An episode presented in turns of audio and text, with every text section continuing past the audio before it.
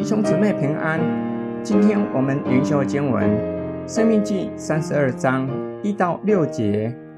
诸天啊，侧耳，我要说话；愿地也听我口中的言语。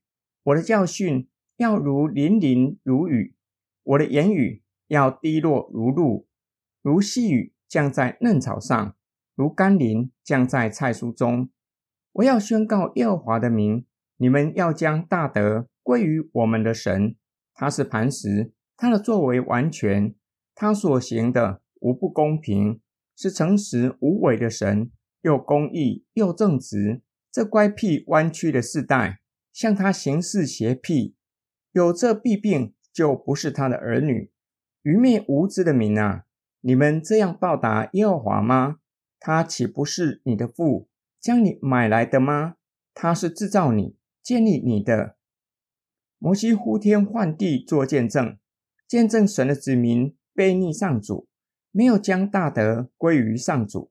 摩西使用一连串的比喻，说明他的教训，要淋淋如雨，如露滴落，如同小雨降在嫩草上，如同甘霖降在菜蔬中，强调他的教训要把生命。带给愿意聆听的人，愿地也听摩西口中的言语。摩西进一步形容上主是磐石，他全然可靠，没有任何的过错，所行的无不公平，是信实的，又公义又正直。上主全然公义，是世上一切公义的基础。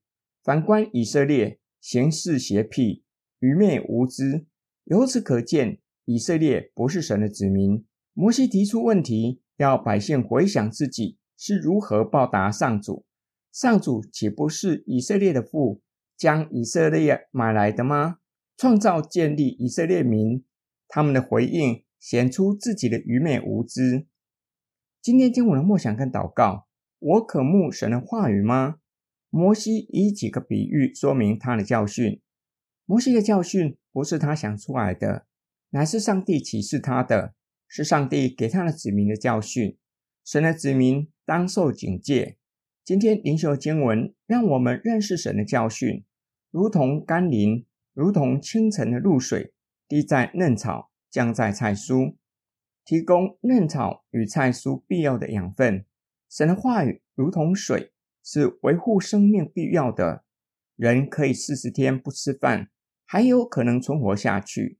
但是不能完全没有喝水，不出几天的功夫，全身器官会衰竭而死，属灵生命也会因为没有神的话语而枯萎。神的话语也具有医治的功能。教会的门口种了一些的植物，白天在烈日之下，好像快要枯萎，黄昏给这些植物浇水，过不了多久的功夫，又恢复生机。属灵生命也会如此。受伤的心灵最需要神的话语。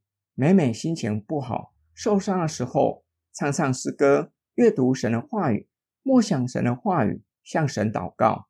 神的话语即使只有一句话，甚至几个字进到心里，足以安慰我们，让我们重新得力。我们一起来祷告：爱我们的天父上帝，求你的圣灵帮助我们，叫我们经历如同诗人所说的。你的话语比蜜甘甜，叫我们的心灵因着你的话语苏醒过来，重新得力。我们奉主耶稣基督的圣名祷告，阿门。